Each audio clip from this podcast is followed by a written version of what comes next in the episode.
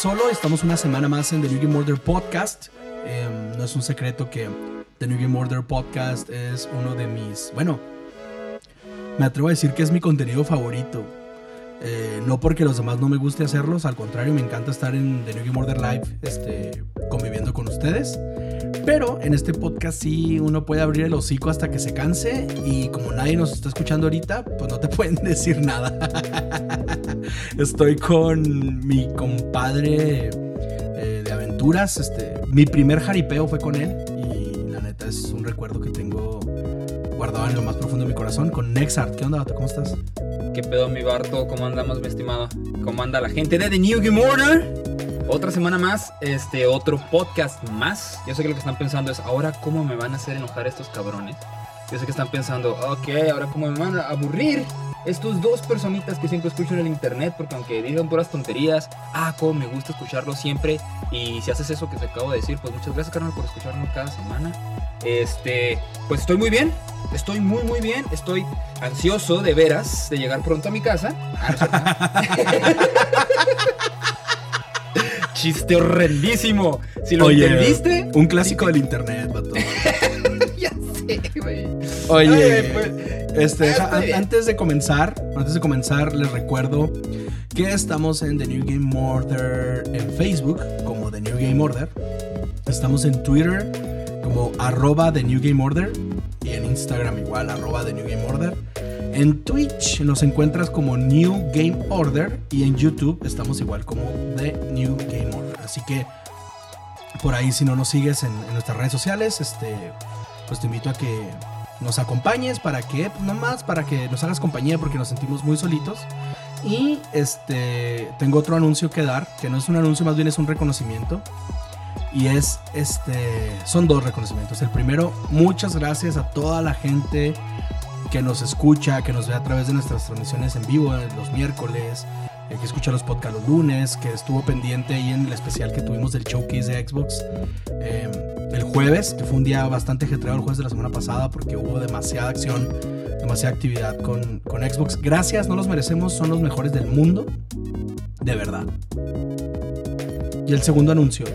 El segundo anuncio es pedirle una disculpa de manera pública al Espanolito porque porque estaba diciendo el, podcast pasado que a él no le gusta Fortnite no por malo, sino porque le da guacala la estética de Fortnite.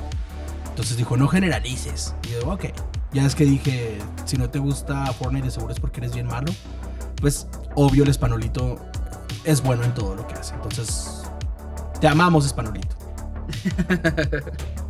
Y ahora sí ah, es que no me gusta el color de los monos. Guácale este juego. Atentamente, Espanolito. Espanolito. Saludos, carnal. Vamos ese ¿Qué sería de The New Game Order sin, sin el Espanolito? Nada, no sería nada. Oye, Espanolito fue el que se nos unió desde Facebook, desde YouTube, ¿verdad? Ese güey llegó de YouTube. Espanolito. No me acuerdo dónde llegó. Oye, Espanolito, es cierto, dilo de dónde llegaste, no me acuerdo. Ajá, yo creo que sí, yo creo que ese vato nos conoció en YouTube, que era jefe Espanolito, y, de hecho fue en un podcast, estamos grabando un podcast. Es y cierto, y luego que después nos dijo, no es jefe Espanolito, es JFE Espanolito. Sí, creo que era así.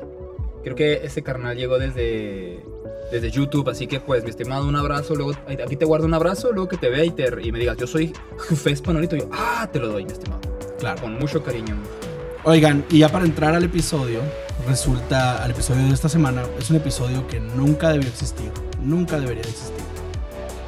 Porque Nexart la semana pasada dijo que él podía hacer un podcast diciendo los puntos por los cuales, para él, cabe destacar, para él personalmente, Ocarina of Time es un mal juego. ¿Ok? Eso fue lo que pasó el, el episodio pasado. Por mi culpa, claro, yo lo embarré. Y, este, y ahora tenemos que asumir las consecuencias, ¿no? De nuestros actos. fue, algo así como cuando estás con un compa, o sea, cuando, cuando, estabas en la prepa y que tienes un amigo y hace cuenta que en eso pasa enfrente de ustedes otro vato así X, ¿no? El de, pues, vamos a ponerle, no sé, Gerardo, el de quinto F. Pasa así por enfrente de ustedes, tú estás con tu compa y tu compa se lo quiere decir, este güey me cae en los huevos. Pero te lo dice sin saber que tú eres amigo de Gerardo de quinto F. Entonces, ah, sí, canijo.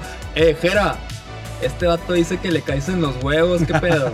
¿Qué vas a hacer? Haz de cuenta, así, así me pasó, así como que, ya, que no, pues ni modo, al tiro, vato. A los tiros. Y fíjate que no, no es algo de lo que me arrepienta, ¿eh? Fíjate que este, yo me la mantengo diciendo, este, por todos lados, digo, ok, no soy fan de Zelda, este, pero nunca nadie me ha preguntado, se ha sentado a decirme, a ver, ¿por qué? O sea, no, ya neta, dime por qué no eres fan de Zelda, ¿ok? No considero que los juegos de Zelda sean malos juegos. No puedo decir que son malos juegos, porque pues es la leyenda de Zelda, es este una de las franquicias más populares de la historia de los videojuegos y creo que franquicia de todo lo que existe, no nada más de los videojuegos. ¿ok? Pero hay algo que tenemos que ah, este, tomar en cuenta aquí, algo que tenemos que aceptar. Este, el juego de Ocarina of Time, ¿sí? El juego de Ocarina of Time no está tan perro como todos dicen o como todos creen o como todos recuerdan. Eso es lo que yo digo, porque mucha gente dice, oh no, lo, o sea, lo defienden, vato. Dicen que es el mejor, eh. Ajá, o sea, muy, he escuchado gente defenderlo sin ni siquiera cuestionar tantito el, eh, eh, el Ocarina of Time. O sea, de que, ah, ¿cuál te gusta tú? No, el Zelda. Ocarina of Time es el mejor juego del mundo. Yo, ah, caray, espérate, carnal. O sea, ¿por qué? O sea, sí, o sea, te entiendo que te guste mucho. A mí me gusta mucho este, el Silent Hill. A, mí me gusta mucho el Majora's Mask, pero, o sea, ¿no, no, crees que ya han pasado lo suficiente tiempo como para analizar este juego, no? A decir, ok, déjame agarrar otra vez el Ocarina of Time déjame lo pongo, déjame lo prendo y para ver si es cierto que es el mejor juego jamás creado. O sea, es que el punto es que la gente dice que es el mejor juego de todos los tiempos. Sí, sí hay mucha gente que dice eso. O sea, yo he escuchado a mucha gente decir es el mejor juego de todos los tiempos, de todos los tiempos.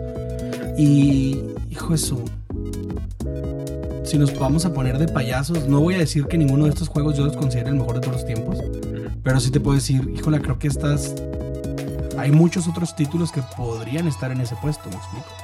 O sea, podríamos hablar de Tetris, podríamos hablar de Super Mario World incluso. O sea, no sé, dije esos dos títulos por decirlos, repito, no es que sean para mí los dos juegos el mejor de todos los tiempos, solo dije hablar de eso así tan a ligera mientras te tomas una, una coca en bolsa y unos chetos, o sea, creo que hablar del mejor juego de todos los tiempos es algo que no se toma tan a la ligera, pues. Ajá. Y veo que la gente cuando habla de Ocarina of Time sueltan el comentario así con los toda la mano embarrada de chetos, vato, diciendo, ¿cómo no? Es el mejor juego de todos los tiempos. Ajá. Sí, o sea, lo defienden y lo mencionan, o sea, casi por reflejo.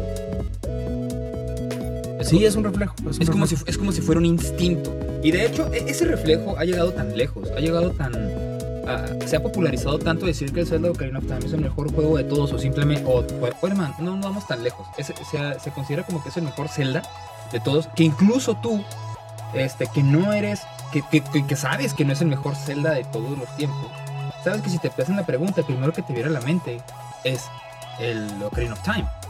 Es el Ocarina of Time, pero si te detienes tantito, si le bajas a, o sea, si bajas de cuarta a tercera, ok, analizas bien el paisaje y espérate, pero ¿por qué? ¿Por qué es el Ocarina of Time el mejor Zelda de todos? Y pues Ahora, sí es de los mejores, porque sí, bueno, a mi punto de vista, lo que hay que reconocerle a ese juego es em, que marcó una pauta en cómo se hacía un videojuego usando la nueva característica de hacer juegos en tercera dimensión, ¿no? en, tres dimensiones.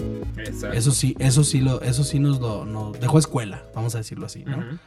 Pero si lo vamos a analizar este, a fondo, pues ya me gustaría dejarte.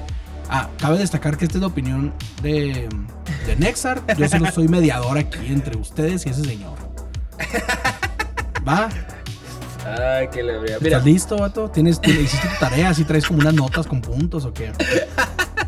Pues es algo que siempre he querido platicar. No es que tenga la tarea, o sea, no es como que me haya puesto a escribir acá, como que loco. Este, es que bien ñoño, vato, y cuando voy a hacer eso hago mi tarea así. Fíjate que tal vez sea por eso que yo siempre me meto en problemas con mi opinión. Como yo nunca hago tarea, yo siempre hablo con los conocimientos que ya tengo en mi cabeza. Así como que así como que tengo un cable, tengo full injection del cerebro a la boca, vato. Así y sale. Así haz de cuenta que sale.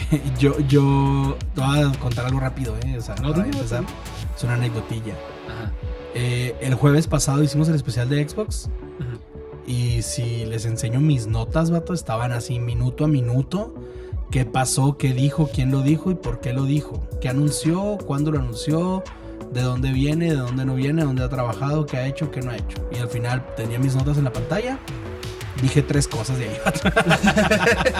Fíjate que es que ese tipo de notas te pueden servir si eres tú el que está haciendo las cosas, pero pues éramos tres personas. No, no, y obviamente yo, yo siempre soy así de ñoño, se lo hago hasta por gusto. Ah, pues qué ordenadito. Pero bueno, el punto es que Kinexer nos va a analizar, va a hacer su análisis de Ocarina of Time. De hecho, así se va a llamar este, este hermoso podcast con todo el clickbait. Se va a llamar Analizando Ocarina of Time. Y luego entre, entre signos de interrogación. ¿Es el mejor videojuego de la historia?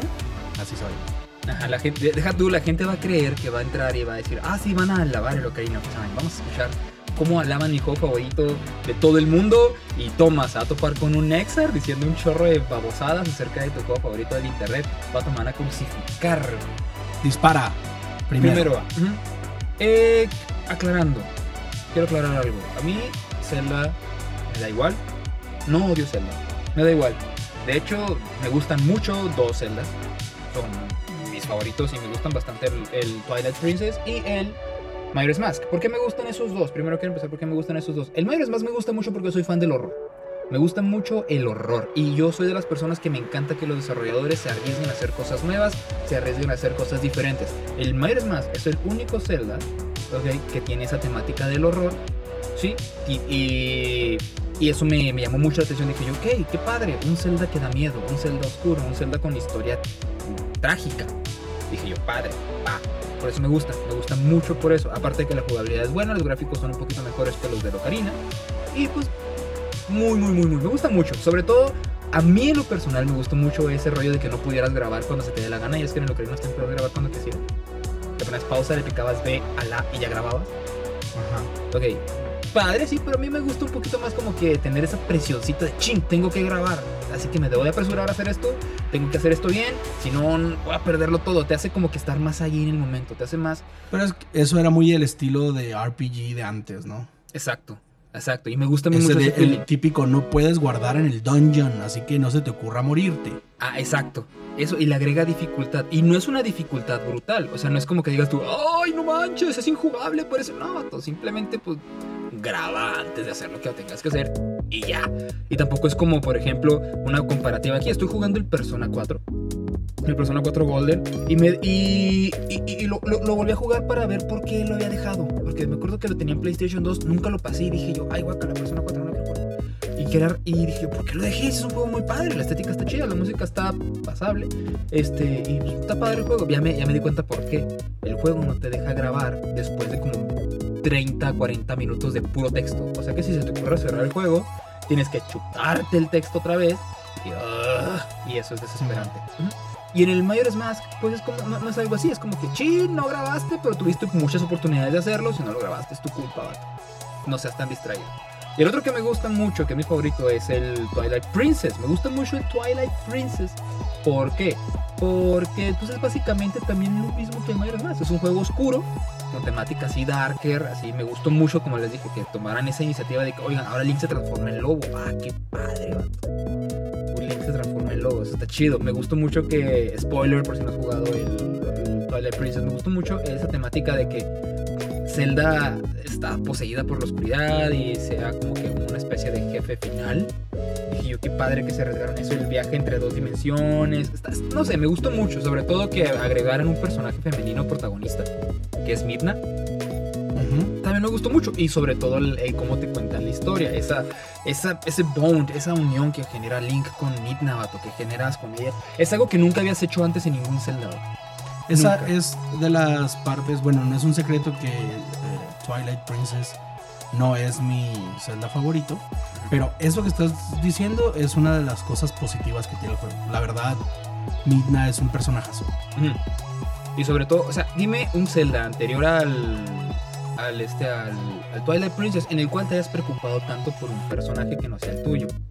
No me vengas a decir que te preocupabas por Zelda, porque jamás la viste en todo el juego, en ninguno.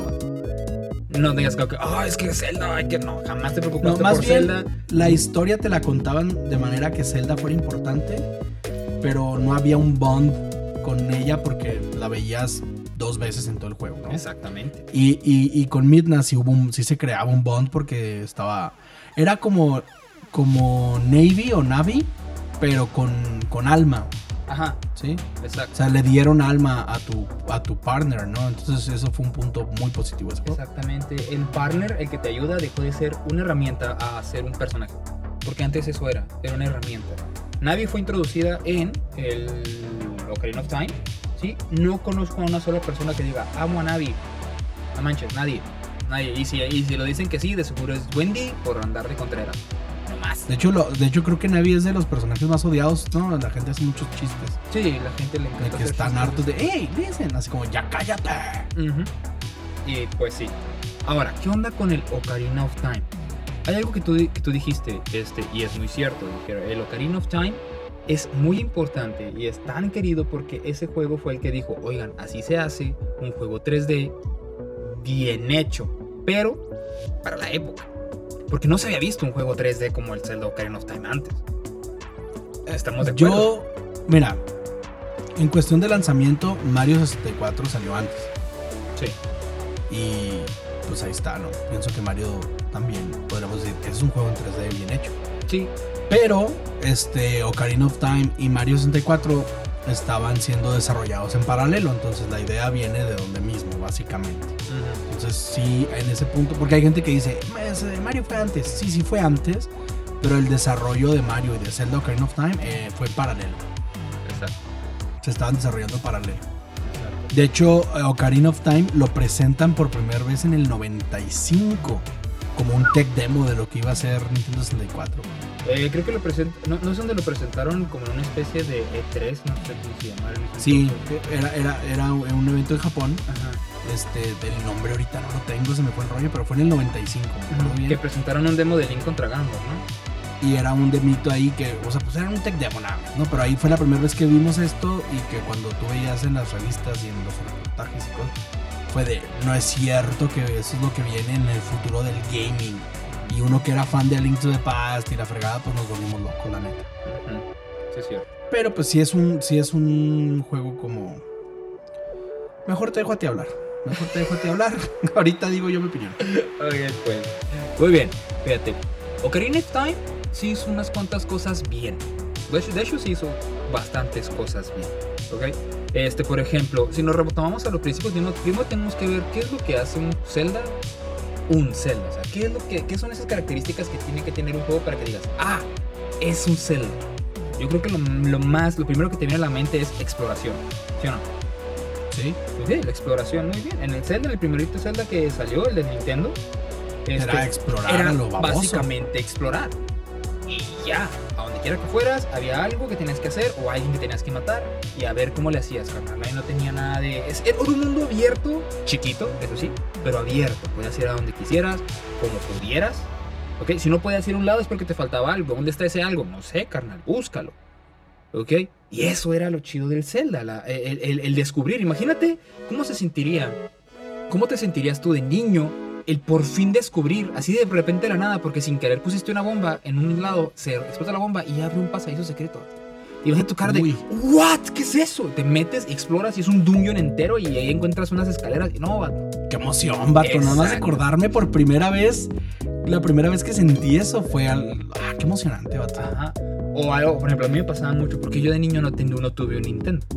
Yo no tuve Nintendo, pero me pasaba de que iba a casas de amigos y ellos jugaban el Zelda y de repente pues, me lo prestaban y de repente yo hacía algo y me decían, ¿cómo hiciste eso? Y yo, ah, pues esto, lo hice aquí. No manches, a ver, ahora vamos a hacer esto. Y ahí fue como que ese. ¿Recuerdas el, que el- el odiadísimo árbol del primer Zelda, el del bosque? Ajá. Que tienes que quemar. ¿Cómo se te va a ocurrir esa estupidez? Shigeru Miyamoto, no. Así no. Me hace sufrir. Fíjate que, eh, eh, a, a eso voy. Qué bueno que sacaste eso. Fíjate que a eso voy. La gente, ¿sí? Como que se dieron cuenta de que, oigan, está muy padre el Zelda, pero como que la gente no es tan lista como nosotros pensábamos. Así como que Shigeru Miyamoto, ok, pues entonces, ¿qué hicieron? Hicieron el Link. Ajá, hicieron el, hicieron el Link to the Past, el de Super Nintendo, ¿ok? No, perdón, pero Link to the Past también tiene ese grado de dificultad del 1. Vato. De hecho, se parece mucho al 1. Es que, mira, a eso voy. El Link to the Past es básicamente el 1 con mejores gráficos, mejor jugabilidad, padre, ¿no? Pero no, ti- no tiene mundo abierto. O sea, es, di- es un mundo abierto entre comillas. El, este, el, el Link to the Past. Porque siempre tienes algo que te dice a dónde ir. Siempre. Pones el mapa, lo tienes lleno de numeritos que te dicen tienes que ir aquí. Y si no vas ahí, no puedes hacer nada. O sea, dejó de ser un mundo abierto a ser como que una especie de caminito dirigido. O sea, es como si fue un poco más guiado, sí te guiaban es un como, poco Es como si, ok, sí, ya jugaste en la mira, ven, déjame te agarro de la manita y te digo para dónde tienes que ir. Tienes que ir aquí. Ok, tienes que ir aquí porque si no agarras esto, lo demás no se desbloquea, no puede hacer nada. Eso es lo que hacía el, el, el Link to the Past, por eso está más fácil. Y creo que por eso en este lado del, del mundo se apreció más. Ok, porque es, ok, sí, ya me está diciendo a dónde ir, pero está muy, muy, muy, muy marcado. Pero lo chido del primero era que te aventaban así como en Minecraft y a ver tú qué haces, ¿no? Ajá, exacto. Así te avientan, sales en la primera pantalla y es, ¿y luego qué hago? No sé. No sé, pícale. Nomás, nomás sale tu abuelito a darte una espada y ya. Ajá. Fíjate que sí es cierto, en el Minecraft eso me pasaba, me acuerdo que cuando empecé a jugar Minecraft, este, le, empecé, le dije a mis alumnos que estaban empezando a jugar Minecraft y ellos me decían, y lo, esto, esto, esto, y yo, pues no sé. O sea, como que ellos me estaban diciendo qué es lo que hacían y qué es lo que yo debería hacer, y si ya lo hice, y si ya maté a quién sabe quién, y si ya descubrí quién sabe qué. Y yo así de que yo salí en pasto con puerquitos, hice un hoyo y exploté. Eso fue lo que hice yo en pinche Minecraft, bro. Salí caminando. Así era, así era el primer Zelda, básicamente era eso. Así era, y así es como se juega. Entonces, Después de que todo el mundo dijimos, oye, sí, el intro de está padre, ya le agarramos ese rollo, se pasa muy rápido, está muy sencillo, salió el Ocarina of Time. ¿Ok? ¡Pum! Un Zelda 3D, cállate los ojos, es lo mejor que le ha pasado a la vida. Y sí, en ese tiempo sí estuvo muy padre. Pero si te sientas ahorita a analizarlo un poquito, te vas a dar cuenta que no puede ser el mejor juego de la historia porque tiene muchas fallas. No puedes este, decir que es el mejor Zelda de todos, porque ni de pedo el Ocarina of Time va a estar mejor que el, Breath of the Wild. ¿Ok? No, hombre, claro que no. Y de hecho, hace poco medio, medio en un, en un lugar ahí en internet, no voy a decir dónde ni nada, pero hubo un lugar en internet donde estaban hablando de Zelda y yo dije, Breath of the Wild es el mejor Zelda de todos y me costó aceptarlo, les dije, o sea, no lo estoy diciendo por payaso me costó, me tomó tiempo aceptar esto que estoy diciendo, pero es la realidad. Y la gente, claro que no es el mejor. Claro que no, quién sabe qué digo. Entonces, ¿qué estamos jugando? defendiendo acá su, su Zelda favorita. Ellos decían que Ocarina of Time era el mejor. Pues sí, obviamente. O sea, pero o sea, lo fue. Es que no se vale decir que lo fue. Sí fue el mejor Zelda en su tiempo, pero la franquicia mejoró demasiado. Ahora, ¿Qué pasó aquí? Okay, cuando, el, cuando el Ocarina of Time era el mejor Zelda, había raza que decía, es que es el, se, se, brincaba más, es que es el mejor juego jamás creado, es el mejor juego de la historia. No puede ser, no puede ser el mejor juego de la historia, porque tiene muchas fallas.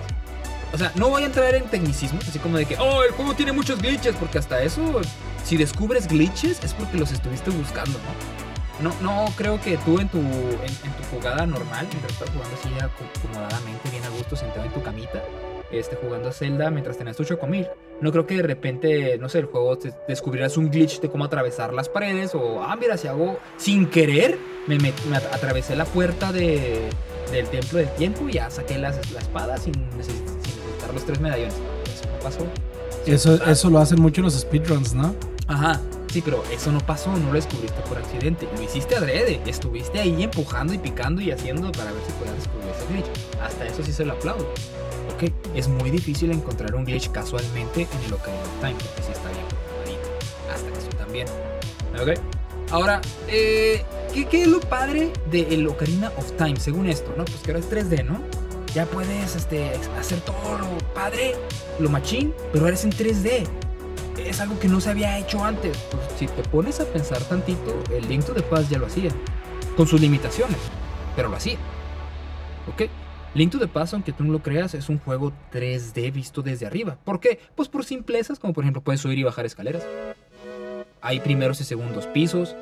De hecho, hasta hay enemigos que pueden brincar. No sé si te acuerdas que hay unos como esqueletitos cabezones. En Link to the Past, ¿te acuerdas? Sí, que, sí, o sea, sí había un otro plano que era eh, le daba profundidad al juego. Pero, vato, o sea, no es lo mismo eso que, lo que hizo Ocarina of Time, siendo honesto. Exacto, exacto. Por eso lo hacía, pero con sus limitaciones. Porque un Super Nintendo necesitaba de mucha potencia para poder hacer 3D muy a huevo. ¿Ok? Entonces dijeron, ok, ya es el Ocarina of Time, ya es 3D, ya lo podemos hacer súper padre. Pero pues, o sea, sí lo tiene, pero desde mi punto de vista no lo explota tan bien como debería.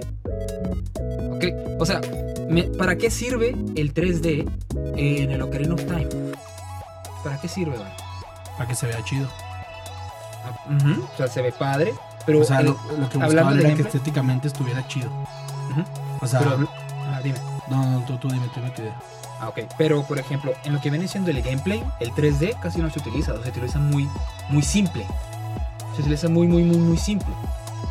Por ejemplo, de, para el, 3D en el Ocarina se utiliza solamente para dos cosas. Uno, este, pegarle a los, a los murciélagos. ¿Sí? Y encontrar switches para abrir puertas. Nada más. En gameplay sí. En gameplay. Obviamente también pues, se ve bien padre, pero en gameplay nada más es para eso. En algunas ocasiones vas a tener que ir a. Que por ejemplo, ah, tengo que llegar a la cueva de allá arriba, vato. Tengo que llegar a la cueva de arriba, pero pues igual tienes que encontrar un pasillito en el cual vas a caminar y vas a llegar hasta la cueva de arriba. No hay algo así que digas tú, oh, pues es que estoy, estoy explotando el 3D al máximo en el gameplay para poder jugar con eso, para poder jugar con, jugar con el 3D. No nada más es verlo, sino disfrutarlo. Aparte, eh, Déjame te digo un feature del 3D que yo de niño y hasta la fecha sigo disfrutando mucho de Ocarina of Time.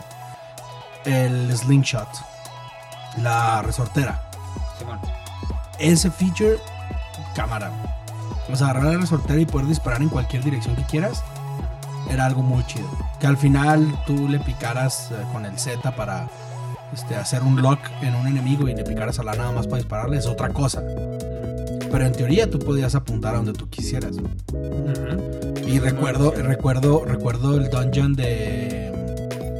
Este. Dungeons donde tenías que disparar para disparar una escalera y que cayera. Ese tipo de cositas. Estaba muy chida la resortera. No me digas que no. Sí, sí, estaba muy padre. La resortera estaba muy padre. Ese feature sí está muy chido.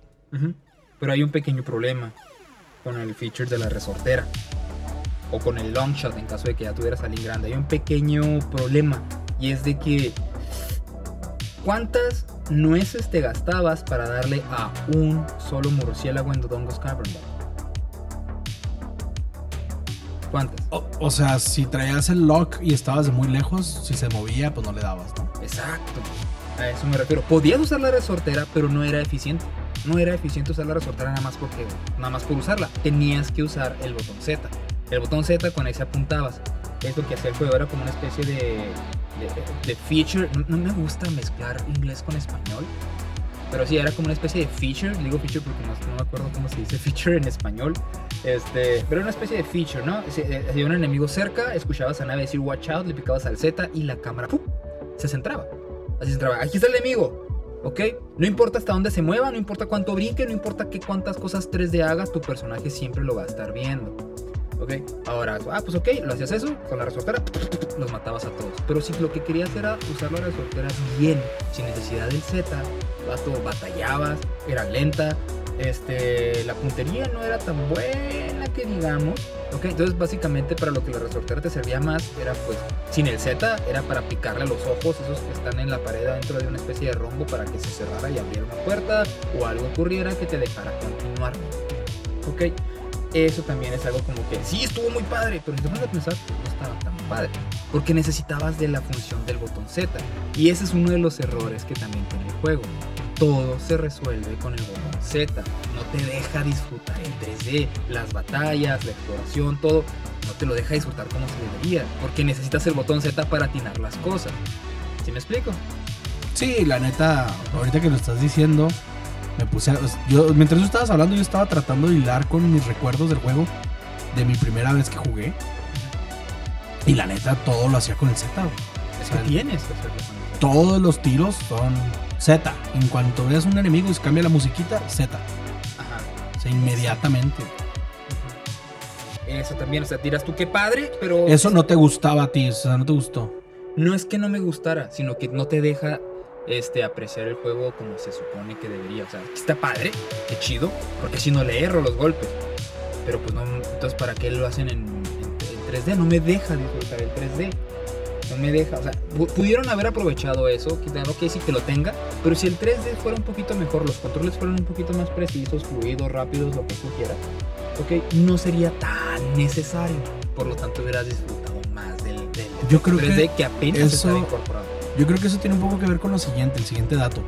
¿Te acuerdas de un device que se llamaba 64DD o 64 Disk Drive? Ah, claro, sí. ajá. El, el Disk Drive o DD o 64DD o 64DD, no sé cómo lo conozcas, pero es- el Disk Drive que iba a salir para Nintendo 64. Era un, era- iba a ser una- un accesorio que se le iba a poner abajo al 64 y que iba a leer CDs. Ujú. Ok. ¿Sabías que Ocarina of Time estaba siendo desarrollado para esa mugre? No, no tenía idea. Iban a sacar Mario, Mario 64 en cartucho y cuando lanzaran Ocarina of Time iba a ser como el juego de lanzamiento de ese accesorio. Claro. Y, y ellos, Nintendo suponía que iba a vender el accesorio, o sea, que todo el mundo íbamos a comprar ese accesorio por jugar Zelda y créeme que sí, todos lo íbamos a comprar. Sí, sí, sí. Hubiera sido Por- un boomzote. Por cuestiones que ya en su momento platicaremos de por qué cancelaron esa mugre y bla bla bla, pues deciden migrar el desarrollo del juego a cartucho. Y ahí es donde yo pienso que todas estas cositas eh, o, o todas estas downgrades que puedes notar en el juego o etcétera, pienso que vienen de ahí. O sea, pienso que vienen de, de, de esta de este juego, el tamaño del juego desarrollado para cartucho. Es que si no te, si no te impresiona eso, si no lo has analizado, vato. Mientras en PlayStation tenías juegos de esta calidad hechos para, para CD-ROM, o sea, tú tenías en, en cartucho, vato, Ocarina of Time. Eso es increíble. Sí, eso está perrísimo. La neta, eso está perrísimo. Pero, Pero pienso que eso es parte del por qué, por qué sientes esos, um, esas fallas, tal vez son. No a lo mejor. Fíjate que a lo mejor sea por eso, ¿eh? A lo mejor sí porque tenían otra idea en mente, pero pues yo creo que tuvieron bastante tiempo como para decir, "Eh, no, no se va a poder, vamos a intentar hacer esto un poquito mejor. Me imagino, a lo mejor estoy equivocado, lo más probable es que sí. Yo no trabajé en Nintendo, este, y no, y mucho menos he hecho videojuegos, así que a lo mejor estoy no, en el 90% de posibilidades de que yo esté equivocado con lo que dije, pero pues sí, tal vez sea por eso. Tal vez sea por eso que. Pero tenían ideado para otra cosa y resulta que pues no se pudo. Fíjate que sí. Entonces, le estás hablando del Z, que guácala. Ah, ok. Ajá. O sea, tu punto es, déjame ver si te estoy entendiendo, ¿eh? Lo que tú estás diciendo es el hecho de que todo se resuelva con el Z forzosamente porque si no me muero. Porque siendo honestos, en, un- en un- en muchas situaciones si no usas el Z te va, es muy probable que te mueras. Entonces estás diciendo que eso hace que se sienta limitada la libertad que nos vendieron con el 3D. O sea, estás diciendo, con el 3D nos vendieron cierta libertad que al mismo tiempo nos quitan con el Z. Eso es lo que estás diciendo. Ah, más o menos. No es que nos quitaran libertad, sino que es potencial desperdiciado. Ok. Porque, sí, para, porque para quitarnos libertad debimos haberla tenido antes, o por lo menos tener una idea de lo que se podría hacer. Cosa que no podíamos tener, porque apenas se estaba presentando. Apenas estaba saliendo el 3D, apenas estaba saliendo el poder apuntar en primera persona, voltear hacia todos lados y ver qué había. ¿Ok? Para nosotros, nosotros creíamos que esa era la libertad. Pero si te digo, personalizarlo, el botón Z, más que quitarnos libertad, fue como que, ah, quitó potencial de que los desarrolladores pudieran fijarse en otras cosas. Eso es lo que opino acerca del botón Z. Yo tengo un problema con Ocarina of Time que es por lo cual yo siento que no es el, el, mejor Zelda. Eh, El, motivo, uno de los motivos que siempre platico con la gente cuando estamos alegando del tema es que si tú juegas a Link to the Past, que es el juego inmediatamente anterior, era un juego, a Link to the Past era un juego lleno de vida. O sea, lleno de vida me refiero, tú caminabas y todo, bueno, el 80% de lo que tenías a tu alrededor podías interactuar con él. O sea, había una hierba, la podías cortar. Había una piedra, la podías levantar. Había un árbol, lo podías. ¿Me explico? O sea, el 80% de lo que estaba alrededor de ti en el A Link to the Past podías interactuar con él de una u otra forma. Y en Ocarina of Time, no, vato. O sea, todo el camino desde. O sea, todo el camino hasta, hacia el castillo, cuando sales. De Kikiri Forest. Ajá, cuando sales de, de, Kokiri, de Kokiri. Kokiri hacia hacia el castillo es llano. o sea, está vacío. O sea, y me dicen, no, pues es que la exploración y el mundo abierto, que se, o sea, que te hacen sentir como mundo abierto, no sé qué. Yo les digo, mm, es que está vacío. O sea, yo estaba acostumbrado que un camino de esa, de esa distancia en Alicto de Paz me iba a topar mínimo hierba que podía cortar, ¿no? Y acá los pedacitos de hierba eran muy pequeños. O sea, era como, ah, este cachito, nada más. Y seguías avanzando y era, analízalo, es puro llano. Eso llano vacío. El puro pretexto para que tardes en llegar. Y aparte, qué bueno que mencionaste esto. Aparte de Ocarina of Time, cuando recién sales, cuando por fin te da esa, entre comillas, libertad de poder ir a donde quieras, es un juego que te castiga por hacer eso. Es un juego que te castiga por ir a donde tú quieras. ¿Ok? O sea, entiendo que el juego tiene que tener sus limitantes para que no salgas y de volada te vayas al último jefe este, y, lo, y te pierdas de todo el juego. Breath of the Wild. Entiendo, entiendo eso. Sí, pero Breath of the Wild ya salió mucho después. Salió año, 20 años después, O sea, por eso me refiero. O sea, Breath of the Wild sí puede hacerlo porque ya se sabe hacer eso. Y qué hermoso. Ajá, e, e, ya sabemos, bueno, los desarrolladores ya saben cómo hacer un juego en el que si el, si el, si el jugador quiere ir allá a darse la madre con el último jefe, ya saben cómo hacerlo. Ya descubrieron cómo programar algo así para que no se sienta mal, para que no se sienta mal hecho. Así es. En, los juegos de antes no se podía, porque no se sabía cómo hacer algo así. Entiendo que tenga sus limitantes, pero en cuanto sales de, de Cockedy Forest, vato, y dices tú, quiero explorar, quiero descubrir este, el Hyrule Field. Quiero descubrir estos campos, quiero ver qué hay. Te castiga, vato. Uno, si, si te pones a explorar, ¿qué pasa? Se hace de noche. ¿Qué pasa si se hace de noche? Salen los mentados esqueletos y no puedes este, eh, explorar porque tienes que matar a los molos.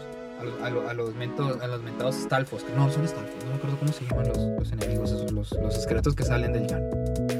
¿Ok? Entonces, ¿qué dices? Ah, ya me tengo que apurar porque si no sale de noche y salen los malos. Punto malo ahí. Dos.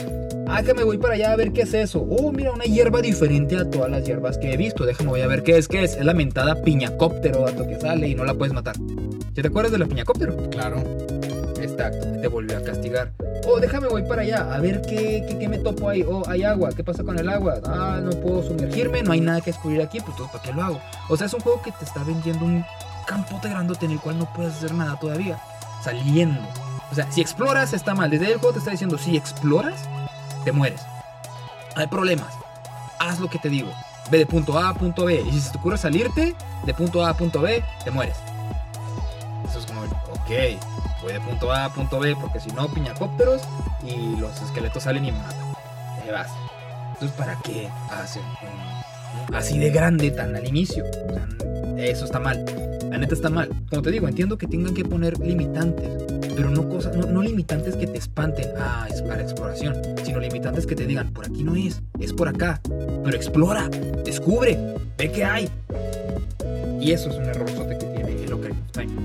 Yo, yo, yo no lo veo como un error, vato. Yo lo veo como una. Yo, o sea, yo lo veo como una libertad a la posibilidad de la plataforma y de las capacidades de, la tecnología de aquel tiempo. Porque dime un juego de la misma generación que no tenga este eh, esto que me estás diciendo. Dime uno. Si, me dices uno, porque no te estoy retando, más bien es que no conozco uno. Si me dices uno que no tuviera estas limitantes, te compro lo que me estás diciendo. Limitantes, o sea, lo que te estoy diciendo es que si te pones a explorar, este, te mueres. Sí, un juego que digas, yo exploré en este juego en aquellos, en la misma generación y no pasaba eso. Es que he aquí la diferencia. Ese es un Zelda. He aquí el, el, problema. Estamos hablando de un Zelda. Estamos hablando de un juego que lo primero que te viene a la mente es explorar. Porque un juego que lo, que te vende explorar, que te vende esa exploración, te castiga por hacer eso. Porque mira, en lo, en lo lineal del juego, eso, en eso estoy de acuerdo contigo. Porque es, eh, es uno de los puntos negativos que yo le pongo. Que el juego te agarran de la mano hasta que lo pasas. O sea, es un juego que, que, que, al final de cuentas el hecho de que sea súper lineal no es malo. Hay juegos lineales muy buenos, pero no es lo que tú te gustaba de un Zelda. Cuando tú jugabas un Zelda era como me quiero ir a perder a ver qué no. Este, como en el 1, porque pues, los que jugamos en aquellos años, pues los... O sea, hay gente que su primer Zelda fue este, ¿estás de acuerdo? Y su idea de Zelda es esta cuando tú platicas con alguien que este fue su primer Zelda, eh, la, idea, la imagen que ellos tienen de un Zelda es Ocarina of Time. Pero nosotros jugamos primero el 1 y el, y el Into the Past. Entonces, y, el 2 que, bueno, pues lo jugamos, ¿no? Este, a mí no me gusta, mucha gente le encanta, pero bueno, este. Esa era nuestra idea de Zelda, ¿no? Y cuando llega esto, sí es como, ah, caray, chocamos un poquito. Pero esa, eso que me dices, yo lo, yo lo siento como una. Como una limitante, no tanto del juego, sino de esta transición al 3D de todos los estudios. O sea, ¿qué le pasó a Castlevania? Con Castlevania 64, exacto. No supieron cómo transicionar. O sea, fue una, fue, una, fue una época difícil para los estudios de saber qué hacer con esto. Y creo que Nintendo lo hace bien con Ocarina of Time. ¿eh? Creo que se adapta bien a la, la nueva forma. Y ya después tenemos, a mi punto de vista, el que fue mejor antes de Breath of the Wild, Wind Waker Wind Waker ya fue un juego de ya sé qué voy a hacer con esto. Y Wind Waker tiene todo lo que tú buscas de un Zelda. Tiene la exploración a muerte, tiene... O sea, para mí siempre dije que Wind Waker era lo más parecido al primer Zelda. O sea, Wind Waker, lo más que pues le agregaron agua, ¿no? Pero Wind Waker era lo más parecido a lo que era explorar en el primero. Pero este feature que estás dando negativo sí siento que es más de la, de la época o de la capacidad más que del juego en sí mismo. Es mi punto de vista. O sea, creo que todos los juegos eran así. Con que te, castigaran por, por la exploración. Acuérdate, no sé, digo, es un juego que abrió franquicia, pero eh, piensa en Mega Man Legends el primero supuestamente podías explorar todo lo que quisieras y no era verdad, o sea, te, tenías limitantes para explorar. Sí, sí, o sea, por eso digo, si yo comprendo que los juegos deben tener limitantes en aquel entonces para poder este, prevenir al jugador que se pierda, para prevenir que el jugador este, eh, sí, eso haga, se pierda y por culpa de perderse no le guste, no le guste el juego, ya no lo quiera jugar, o que lo rompa, y con romperlo me refiero a que pues, el vaso descubra errores y cosas así. O sea, yo entiendo que debe tener limitantes, pero no, pones una limitante de ese tipo en un Zelda. No No pones una limitante de ese tipo que te castigue por explorar en un Zelda. Eso no se hace. No se hace. ¿Por qué? Porque eso es lo que vende. Eso es lo que la gente dice. No, es que la exploración estaba bien padre en el Ocarina. ¿Cuál exploración, vato? No, eso sí. se, te ocurrió no tiene exploración. No, no tiene, no tiene como tal exploración. La verdad. O sea, es muy poca, es muy, muy poca. Sí hay, pero muy poca. O sea, realmente no es su fuerte. O sea, estoy de acuerdo contigo. Lo único que defiendo del juego es que pienso que era una limitante general de todos los estudios en ese tiempo. Sí, sí, sí, era muy, muy, muy general. Y es totalmente comprensible. Pero una limitante como la que te estoy diciendo, en un Zelda, la neta, no, va. Y aparte, otra cosa, no sé si te ha pasado, el, el, los, los puzzles, los, los acertijos del, del Zelda Ocarina no están tan padres como la gente dice. No están tan padres como la gente este, recuerda. ¿Ok? Porque no sé, o sea, ¿cuántos, ¿en cuántos este, acertijos te atoraste? Ninguno. En el Ocarina. Ninguno. Ninguno. Ahora, una, un acertijo Pero no es, lo que yo tengo, lo que yo tengo que decir de los de los puzzles para dejarte ya con, seguir con el análisis, es ninguno era difícil o ninguno me atoré, pero me, todos eran muy divertidos. O sea, pienso que sí, pienso que son muy divertidos. El, el, el creo que el acertijo, dos acertijos que creo que en la mente del jugador sí se quedaron para siempre como algo muy tedioso, fastidioso, frustrante, etcétera, son dos. Em, el acertijo de Ruto, de la princesa, cuando la tienes que andar cargando por todo, cuando te come la mañana de Pinocho. Que la andas cargando y la tienes que aventar y se te cae y se pierde y todo eso. A la gente, la gente lo recuerda como con, ay, qué castroso. Como mal. Y en lo último, pues el famoso templo del agua. Ajá.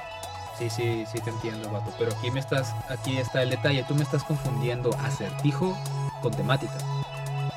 La temática es de lo que se trata. El acertijo es algo que tienes que resolver para continuar. He ahí, me estás confundiendo estas dos, La temática de, eh, la temática de Ruto es andar cargando esa monita y poder utilizarla como herramienta para ir resolviendo los acertijos y poder terminar el, eh, dungeon. Y la temática del templo del agua es ir subiendo y bajando el nivel del agua para poder avanzar y resolver los acertijos que tiene el templo para ti. ¿Ok? Pero en sí en sí, lo, las, las temáticas sí son divertidas. Los acertijos no. ¿Por qué? Porque todos los acertijos de Ocarina of Time son brinca de punto A a punto B, de punto B a punto C, llega a tal punto, presiona un switch y eso fue el acertijo. Tan tan. Ah, no hay switches. ¿Qué, puedo hacer? Ah, vamos al segundo tipo de acertijos. Saca el long shot, saca la, la resortera, busca en las paredes, encuentra un ojo, encuentra un switch, dispárale, continúa. Ah, es que no hay nada de eso. Ok, vamos a la tercera, a la tercera forma de acertijos. Saca el palo, este, ponlo en lumbre y quema algo para que se abra la puerta. Y ya. Claro, puedes empujar cajas y ya. O sea, esos son los acertijos de, de Ocarina of Time. Esos son los, acertijos. O sea, tienen ese, les hace falta ese factor de decir, ah, ya sé cómo. O ese factor de sorpresa que tenías en, en, los celdas anteriores, en el Zelda de Nintendo, en el Zelda de Super Nintendo. ¿Ok? ¿Cómo no era de que, chin, es que no puedo pasar porque hay unos bloques este, que se están riendo? ¿Te acuerdas de los bloques de del Link to the Past que tenían carita? Simón. Que tú dices, ¿cómo carajos le hago para poder hacer esto? Si no, era de que sacas el martillo y decías tú, ajá, ya sé cómo hacer esto. ¿Ok? Y le hace falta ese rollo, porque hace como que hay lumbre ahí y hay telarañas. Ah, pues, la quemo, ahí está ya. Y eso, era el acertijo. Eso era el acertijo. Básicamente hicieron lo mismo que hicieron en el Link de Paz. No hubo un progreso ahí. Las temáticas están padres, los acertijos están. No, no, son, no son difíciles. No, no, tienen, no tienen ese, ese factor de que te hace sentirte orgulloso por haberlo resuelto. En el local. No hay. La neta, no hay. Y si hay uno, pues a ver, recuérdamelo porque no me acuerdo de ninguno. Pues el único acertijo un poquito más divertido que sí tiene la neta una tiene una mecánica muy simple es el acertijo este donde tienes que mover bloques este durante en un laberinto y, hacer que se paren en un lugar específico para poder alcanzar la salida. no sé si lo ubicas. Ah, que son unos bloques gigantes que tienes que mover durante a través de un laberinto y ponerlos en el lugar exacto para poder que el Link pueda subir. Ya es que a cierta altura Link sí podía trepar, pero de cierta altura para arriba no. Entonces ponías el, bloque para que Link pudiera trepar y alcanzar la salida. O sea, ese creo que es el acertijo un poquito más elaborado que, que, que recuerdo, pero es porque influye o interviene un laberinto. O sea, creo que ahí lo que, lo que lo hace divertido o distinto es el laberinto, no tanto la, mover una caja. Porque al final de cuentas el acertijo era de mover cajas. Ajá, exacto. Básicamente. El, acertijo es acomodar las cajas correctamente para que puedas este, avanzar. Sí, ese es el acertijo, pero lo chido era el laberinto. O sea, eso es lo que. Creo que en ese acertijo varias personas, eh, en su tiempo, ahorita pues ya todo el mundo lo resuelve muy fácil. Pero en su tiempo, en su tiempo como que se atoraban ahí. sí tiene razón. Mira, sí tiene razón con lo de los acertijos, con lo de los pozos. Sí, sí son muy simples. O más simples de lo. más simples de lo que ya venían trabajando con A Link to the Past. Que hasta aquí, hasta Ocarina of Time, yo sigo pensando que A Link to the Past es superior. Este, y sí, sí entiendo, pero creo también que estaban tan preocupados eh, resolviendo este tema 3D que no podían hacer cosas tan elaboradas. Me explico todavía. O sea, es, ten en cuenta que es el primer experimento de la saga en, un, otro plano, en un tercer plano. Entonces, obviamente, no podían ponerse a experimentar con cosas más elaboradas porque todavía no dominaban el tercer plano para la saga, ¿sabes? Entonces, sí es muy simple. Eh, sí, sí, sí, son muy simples. Sí, razón. Sí, no los puedo defender. Son muy simples son muy simples. Por la razón que sea, lo son. ¿Ok? Son muy simples.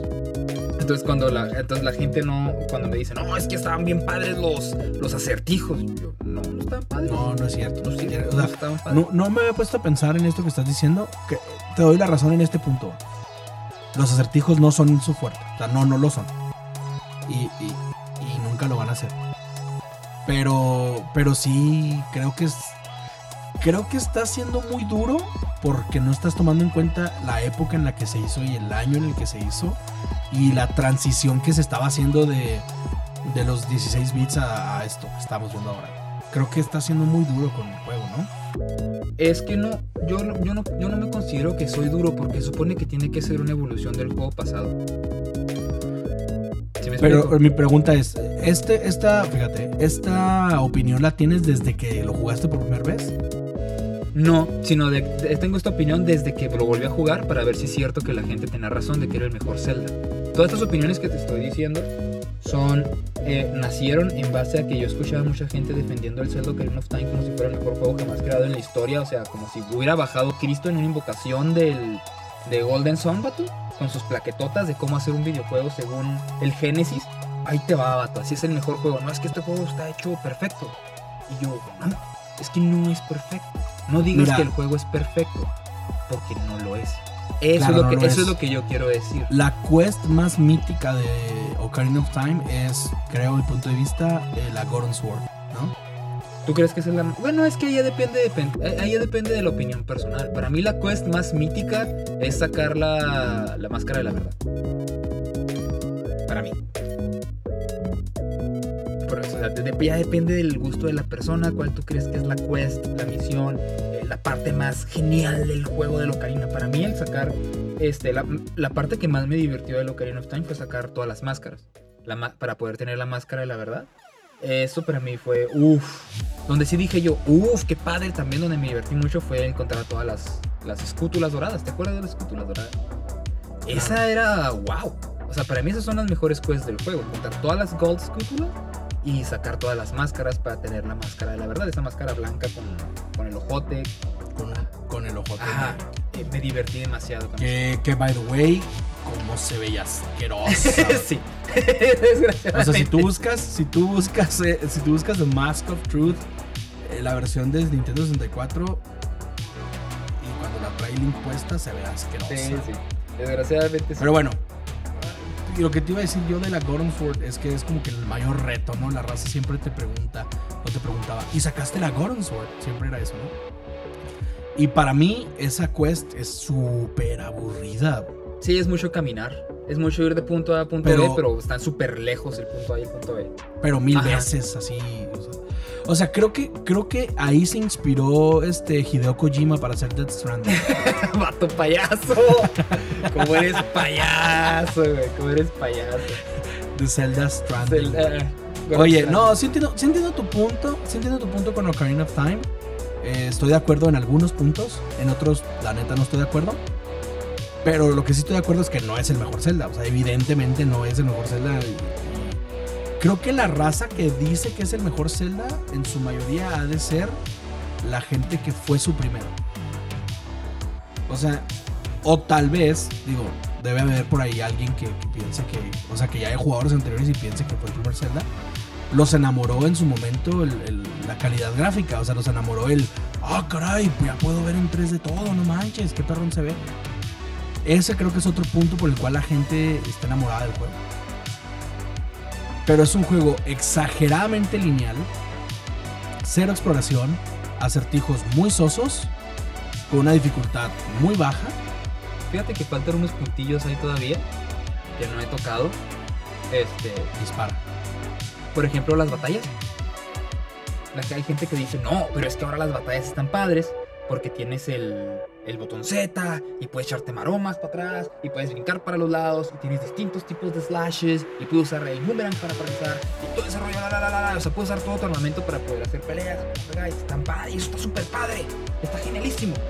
las peleas en el en el de este, en el Ocarina of Time, que no era como antes, no como antes que nada más era pues ponte enfrente del enemigo, picar al B y lo matas. Y fíjate que en, en eso del combate, en que se ha variado, sí está padre, ¿eh? hasta eso, o sea, sí me gusta. Este, si tiene sus, sus, sí tiene sus pros y sus contras, ¿ok? Pero yo creo que el contra que tiene, o sea, el, el, el punto que no está a favor acerca del sistema de batalla que tiene, es muy notorio y es algo que la gente no, no menciona y no sé por qué, no sé por qué no se han dado cuenta o sea porque yo soy el único al que le disgusta este rollo.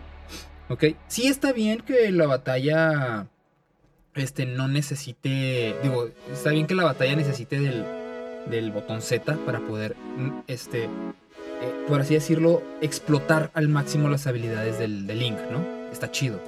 Pero hay un problema y es de que si no usas el Z, aparte de que las, las habilidades que tiene Link para batalla se limitan, este, no te deja jugar a gusto. No puedes apuntar bien, no puedes dar los espadazos bien. Este, y sobre todo, ¿qué pasa si tienes con qué, pasa si tienes dos dos enemigos al mismo tiempo? ¿No te acuerdas qué es lo que pasaba en el Zelda cuando de pura casualidad se te juntaban dos enemigos? Ah, ¿Qué pasaba? No sé a qué te refieres. Pues te morías, perdías. Ok, eso es algo que, que digo yo, ok, si está aplicado bien, pero igual, no es perfecto. ok, entonces. Perrísimo. ¿Prefieres el sistema de Star Fox Adventures? A mí me caía bien gordo eso de Star Fox Adventures. El juego me encanta, pero no me gusta que cuando hay 3, 4 enemigos, te, se esperan los otros 3 y te ataca solamente uno. Fíjate que no es que lo prefiera así, solamente digo de que me hubiera gustado mucho que no. ¿Sientes que no está balanceado o qué? Ajá, siento que me. No me. O sea, no, no me gusta tanto el rollo de que tengas que a fuerzas tener que usar el botón Z para poder divertirte en las peleas. ¿Ok? Porque es como que, ok, tengo dos, enemigos al mismo tiempo, suelto el botón Z, ¿ok? Y a este carnal le aviento una bomba, que hay que se entretenga con la bomba, o lo paralizo así rápido, y me voy con este vato, le doy unos tres golpecitos y puedo volver a cambiar. Pero, eh, pero no se puede, o sea, eso hubiera estado bien padre y eso es algo que podías hacer en el Zelda de Super. En el Zelda de Super te ves hasta de 5 enemigos al mismo tiempo. Y es, órale, camino para acá, salgo corriendo acá rápido para esquivar este rollo. Ahí te da el boomerangzazo, aquí dejo la bomba por si este vato se acerca. Y me voy y le doy espacio este vato en el rincón mientras los otros vatos están acá peleando. Chin, se me escapó este vato. ¿Qué tiene? Ok, le dejo aplastado el botón A para poder salir corriendo con la espada de frente. Ahí te ibas y abrías paso. O sea, eso era lo chido de, la batalla del Link to the Past. Y se lo quitaron en el, en este, en el, en el Ocarina of Time. Eso es algo. Y aparte, pues es un juego 3D. Al momento en el que estás peleando con alguien y tienes que utilizar el botón Z para que se centre en un solo enemigo, pues básicamente pasas de. O sea, entonces, ¿para qué es 3D? Porque ya no, no, sacas provecho del, del, del, escenario, no sacas provecho de, de que el juego sea 3D. Sí, te puedes mover de izquierda a derecha y atrás para adelante, pero entonces, o sea, las es lo gacho de las batallas. Le quita todo lo 3D a un juego que te está vendiendo eso de, miren, es 3D. Te vende la ilusión de que es un 3D. Aparte de que está súper horrendo de que cuando estás peleando con alguien ya no puedes ponerle atención al, al, este, al, al entorno. Está súper horrible que estás acá peleando con, no sé, con uno de los hombres lobo en el templo de hielo y de repente salen esos mentados discos con picos. ¿No sé si te acuerdas? Sí que, que, que el Ocarina tenía como que una especie de discos con picos que están en el suelo y que daban vueltas o se movían de un lado para otro, no los podías ver por estar peleando y de repente te pegaban en la espalda y te tiraban ¡chin! Porque no lo podías ver. O sea, a eso me refiero también. La batalla estaba padre, pero si te pones a pensarlo, la neta, no tanto. Aparte, de sin mencionar de que todas las batallas con todos los enemigos son iguales. Todas. Todas son iguales. ¿A qué me refieres? ¿Te refieres a los, a los boss battles, a las batallas contra los jefes? No, no, no, la, batalla con los jefes no. La batalla con los que no son jefes. Todas son iguales. Todas, todas son iguales. Es, sale un enemigo, pícale el botón Z, eh, pégale para que el vato se cubra. Espérate que el güey se, quite la cobertura, el escudo, se abra, lo que sea, para que le puedas pegar, esquiva su ataque, pégale otra vez. Así son todas las peleas. Los esqueletos que tienen escudo, tienes que pegarles y esperar a que bajaran el escudo. Los lagartos, tienes que esperar a que bajaran el escudo. Las conchas, tienes que esperar a que se abrieran para poder pegarles. Este, las de las morras de los machetes, tienes que esperar a que bajaran los machetes para poder pegarles. A los hombres lobo, tienes que esperar a que los vatos bajaran los brazos para poder pegarles. Todas las batallas son así, Todas las batallas son, son el mismo enemigo con diferentes skins espera que el vato se abra o baje la, guardia para poder darle un golpe. Entonces, ¿para qué tienes tantas armas? ¿Se me explico? obviamente, obviamente Ocarina of Time no, es perfecto. Eh, sí, estoy de acuerdo contigo que no entiendo por qué la gente lo, considera un juego perfecto. Pero lo que sí pienso es que así como el combate del primer Zelda no es igual al del, tercero que es el Into the Past, pienso que este vuélvelo a tomar como un reboot, ¿no? Para mí es como el Zelda ahora es 3D.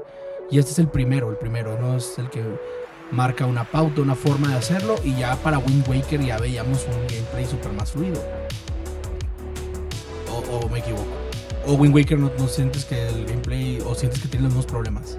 No, Wind Waker no lo he jugado lo suficiente. Wind Waker tiene el gameplay bastante fluido, muy divertido. Los puzzles son muy chidos, muy divertidos. Es un juegazo. Entonces, pienso que tiene que ver con esto. Pienso que es este. Que es el primer juego otra vez. O sea, es como Zelda, ahora es 3D, entonces las reglas cambian.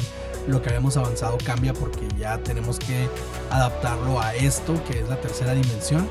Y pienso que lo hacen bien, pero sí se vuelve muy monótono el combate. Es cierto, es, es, eh, es mejor jugar Dragon Quest y picarle a la nada más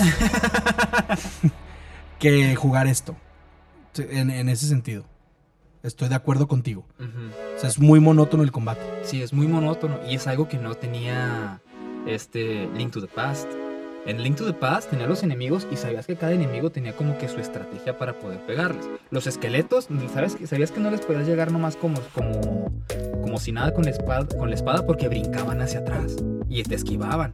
No, tú sabías que a los, a los caballeros no les podías tampoco llegar con la espada porque chocaba con la espada de ellos y los aventabas para atrás. No les podías hacer daño. Sabías que a los gusanos tenías que pegarles en la colita para poder hacerles daño porque si no te rebotaban y te mandaban bien lejos. Eso es lo que también falta en el Ocarina of Time. Todos los enemigos son lo mismo. Estaría bien padre que, por ejemplo, los lobos. Ok, sí, se cubren, pero estaría padre que los pudieras abrir con hielo, con, con fuego. Y con eso, con el fuego los cubres. O por ejemplo, que sus, que sus ataques fueran, por ejemplo, que te congelaran, ¿sí? Mientras ellos se podían este, mover o todo lo que quieran. Que pudieras quitarle los escudos con el long shot. Sí, o sea, que cada enemigo tuviera su estrategia. Sí, pero no todos son iguales. Me cubro y no me puede hacer nada hasta que yo decida bajar la guardia y ya me puedes pegar. ¿Sí explico? O sea, ok, sí entiendo que estaban innovando, entiendo que era muy difícil para ellos poder pensar súper, este, por así decirlo, super beyond, súper más allá de su tiempo. Pero pues es algo que ya habían hecho. Sí, es algo que ya habían hecho. Cada enemigo este, tenía su forma de matarse. Los jefes en el, en el Ocarina of Time sí tienen su forma de matarse. Cada uno tiene su, su gimmick, por así decirlo. Cada jefe sí lo tiene. Pero en el, en el Link to the Past todos los enemigos tenían su forma de matarse diferente.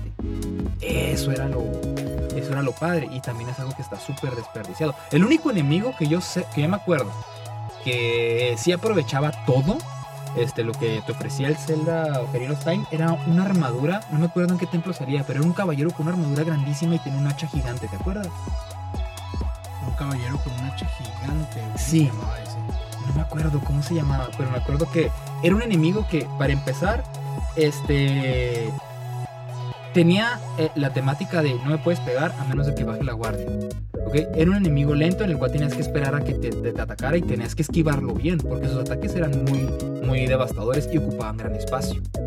¿Okay? Era un enemigo que sí aprovechaba el, el entorno 3D, porque él cuando pegaba, acuérdate que derrumbaba pilares y los pilares pueden darte cosas y con esas cosas puedes hacerle daño, puedes subirte corazoncitos. Y aparte, cuando, le, cuando les hace suficiente daño, se le caía la armadura y era más ágil ahora. O sea, eso, es a lo que me refiero. Ese enemigo sí tenía su forma de. Sí tenía su temática, ¿ok? Su estrategia.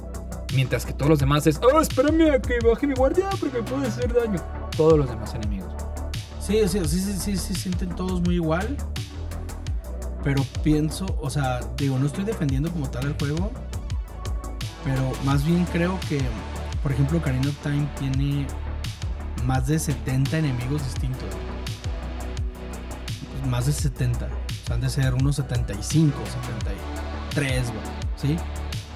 Eh, distintos diseños, los Stalfos, los, Sta los este, los, los este, lobos, todo eso, los, lobos de hielo, los otros, los zombies, o sea, son, son más de 70.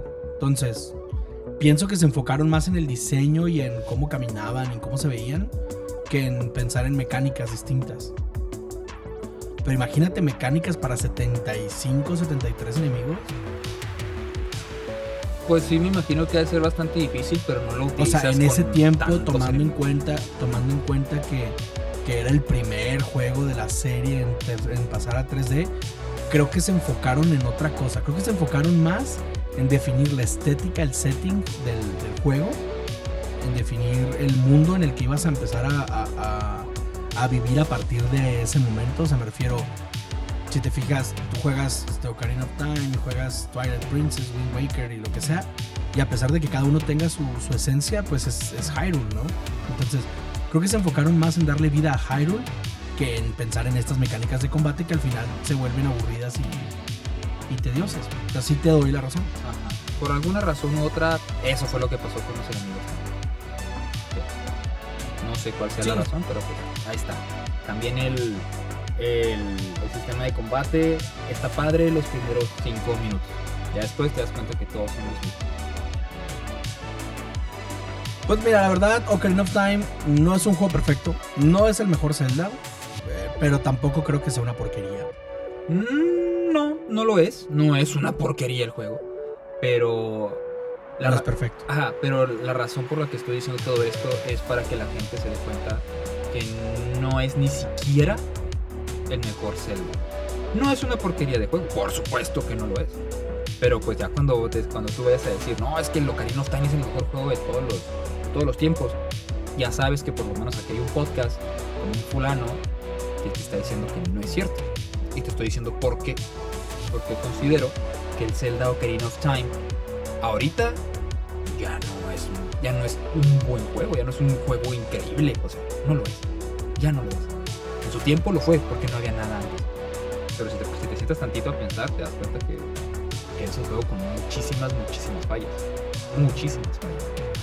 Que en juegos de ahorita no se las Ah, no, pero pues también no manches, el juego es de 1998. Exacto. Estoy hablando de un juego que salió en el 98 y aún así hay raza que dice que es el mejor, juego jamás creado. Que, cree que, Mira, vamos a hacer algo. Vamos a hacer una. Este es uno de los ejercicios que me gusta hacer a mí en el podcast. Lo hemos hecho muchas, muchas veces. ¿Ok? Y lo vamos a hacer esta vez. Voy a nombrar algunos de los juegos, así rápidamente, algunos de los juegos que se lanzaron el mismo año. ¿Ok? Y creo que ahí es donde vamos a ser este, justos con el, con el juego. No importa el género, voy a nombrar juegos del mismo año. Baldur's Gate. No tengo idea cuál sea ¿No has jugado Baldur's Gate? Te recomiendo. Es un RPG como Diablo. Ajá. Este, para PC. Ok. Bueno, era de mis tiempos donde yo jugaba en PC. Banjo Kazooie. Uy, ok. Ajá. Half-Life. ¿Half-Life salió en el 98? Ajá. Damn it. Crash Bandicoot. Damn it. Metal Gear Solid. Uh. StarCraft. Ah. Fallout 2. Ah, El Fallout F-Zero X. Uy, amo. Xenogears. No se diga más. Parasite Eve. No me digas esto, ¿es neta? Resident Evil 2. Ah, eh, Tenchu. Uy, uy, uy, uy, Tenchu, carnal. Apocalypse. Ajá. Eh, eh Apocalypse, el de Play 1 con Bruce Willis. Sí. juego feo. Apocalypse está horrible. Musashi. Musashi, ese no lo he jugado, Musashi. ¿Nunca has jugado Musashi? No. Es un juego de. de. Square. Squaresoft, de un. como samurai, pero azul. No. Se llamaba Brave Fencer Musashi. Ah, caray, no, no, no me suena. Creo que ni lo conozco. Spyro the Dragon. Ajá. Rogue Squadron. Uff. El hermosísimo Body Harvest. Ah, claro. Gex. claro. Need for Speed 3. Ajá. Hot Pursuit. Simón. Uh, híjole, aquí te vas a trabar. Marvel vs. Capcom. Estaba. Suicoden 2. Uy, el Suicoden. Dragon Quest Monsters. Bacala. Cállate los cinco. Bomberman Hero. Ajá. Uh, Age of Empires. Uf. El. 2, ¿no? Bueno, ¿no? The Rise of Rome. Ok. La expansión para el Age of Empires, The Rise of Rome. Eh, Chocobo's Dungeon 2, qué hermoso. eh, Bomberman World. Ajá. Eh, Tomb Raider 3. Ajá. Y pues ya el Blood War, la expansión para StarCraft. Blood War. Ok. El punto que voy a decir es que The Legend of Zelda no es ni siquiera el mejor juego de su año. Para que veas. Ocarina of Time ni siquiera es el mejor juego de su año. Para que veas, o sea, ni siquiera es el juego del año del 1998. O sea, está en medio de, de Banjo Kazooie, está en medio de Metal Gear, está en medio de Fallout 2, de Xenogears, Resident Evil 2, Parasite Eve, hasta Sonic Adventures sale ese año. Tenchu, no manchen, si no han jugado. Si les gustó Sekiro, Tenchu es, es, un juego. es el abuelito. Es el abuelito de, Es el abuelito de Sekiro. Yo no lo he jugado, pero aquí Nexar es súper fan de Tenchu. Sí. Lo, Quiero, lo, quiero, jugar, lo quiero jugar. No creo que te guste, eh, Musashi, bien feo. Eh, pues todos los juegos de esa generación. pero sí, yo sí puedo jugar cositas viejitas. Eh, Barbie vs. Capcom, Suicoden 2, por favor. Para que veas. Rogue Squad. El mejor Suicoden, o sea. en resumen, Ocarina of Time ni siquiera es el mejor juego del 98, mucho menos de la historia. Así, así está, así es sencillo, así es simple. Si les gusta, qué chido. La verdad sí fue, sí puso tablas para muchas cosas. Pero vamos. Ya. Creo que mi, mi, mi lo dijo todo. mi, Dije, pero. Mi. lo dijo todo. Sí, o sea. No nos seguimos, amigos, no nos seguimos, no es perfecto. Sí, lo, voy a decir un chiste muy malo, la gente sí, de repente se, medio se triguea cuando digo cosas así. Pero lo que pasa es que tenías Nintendo 64. Entonces, pues los juegos de Nintendo 64 sí estaban bien asquerosos. Y obviamente ese pues se te hacía el más perro. Sí, sí, obviamente. ¡Ay, no manches! No manches, el Ocarina of Time es el mejor juego de la historia. Sí, sí, sí es bueno. Sí es bueno, pero no, no digas que es el mejor juego de la historia, porque como tú dijiste, ni siquiera es el mejor juego del 98. Para empezar, ni siquiera es el mejor juego del 98. Entonces, bueno, pues yo creo que esa es la conclusión más chida, vato. Ya vimos juegos que salieron en el 98 y pues, pues, todos eran mejores que Ocarina of Time. Así es. Eh, hasta acá dejamos el podcast. Muchas gracias por escucharnos y hasta acá, neta, te amamos. Déjanos en los comentarios cuál es el que consideras el mejor juego del 98. Si te tocó jugar en aquel tiempo. Dime, no, sí, creo que Metal Gear sí se sienta Ocarina of Time. Y... O el que tú pienses, ¿no? Si Ocarina of Time es para ti el mejor, también se vale, ¿no? No estamos... No quiero convencerte de que Ocarina of Time no sea tu juego favorito. Simplemente fue un análisis como muy objetivo de qué es Ocarina of Time realmente. Y pues si no estás de acuerdo, también se vale decirnos, oye, no estoy de acuerdo y punto, porque no, no somos el típico podcast donde queremos convencerte de que nosotros tenemos la razón absoluta. Es una opinión meramente personal y no, no, no me estoy rajando, no me da miedo lo que dijimos. Solo, pues es la neta, ¿no? exacto. Este, igual en algunas cosas siento que Nexar exagera y es muy duro con el juego. Sí, pienso que eres muy duro y no, a veces no, no, estás tomando en cuenta el año en el que fue hecho. Pero aún así estoy de acuerdo en que no es el mejor juego del 98 siquiera, mucho menos de la historia. O sea, mucho menos de la historia. Lo que sí tiene bien bonito es el soundtrack. Sí, tiene rolillas. Ahí sí, no, ahí sí no podemos decir lo contrario. De que tiene muy buen soundtrack. Tiene muy, muy buen soundtrack. Y fue de las primeras veces que sentí, digo, a su nivel, que un pueblo estaba vivo. Órale, ok. O sea, recuerdo cuando entras al market, o sea, sientes que está vivo el pueblo. Ah, el perro anda por ahí, los niños corriendo. O sea, en aquel tiempo era como, no manches, vato, o sea, es como, está vivo esto, ¿no? Se lo, sentí por, fue las primeras veces que sentí eso. Se lo reconozco bien, machín. el diseño de personajes es muy bueno. Recuerdo que Ganondorf era, es, o fue durante mucho tiempo, uno de mis villanos favoritos. O sea, me gustaba mucho Ganondorf. Y pues la batalla contra Ganon sí está bien pedor. usted, nomás échese una maroma por entre las patas y pégale en la cola, se acabó. No batalla. Exacto. Y use el martillo. Esto fue todo en The New Game Order Podcast. Yo fui, yo soy Bart Solo. Y estuve con el hermoso de Nexar. ¿Algo que decir antes de irnos? Quisiera recordar a la gente que nos está escuchando, que se quedó con nosotros hasta el final, este, que nos puedes encontrar como The New Game Order en absolutamente todos lados. Solamente entra a tu red, red social favorita, escribe The New Game Order. Esos somos nosotros, los que viste. Síguenos, danos like, eh, danos, no sé, guardanos en favoritos, suscríbete a nuestro canal de YouTube, no sé dónde nos estés viendo, este, menos en Twitch, en Twitch estamos como New Game Order, ya arreglaremos eso después cuando seamos millonarios y podamos tener el poder de cambiar Twitch, este, pero sí, porfa, síguenos en todos lados, te queremos carnal, y muchas gracias por quedarte con nosotros al final. Yeah. Adiós, besitos a todos, esto fue The New Game Order Podcast, adiós, bye.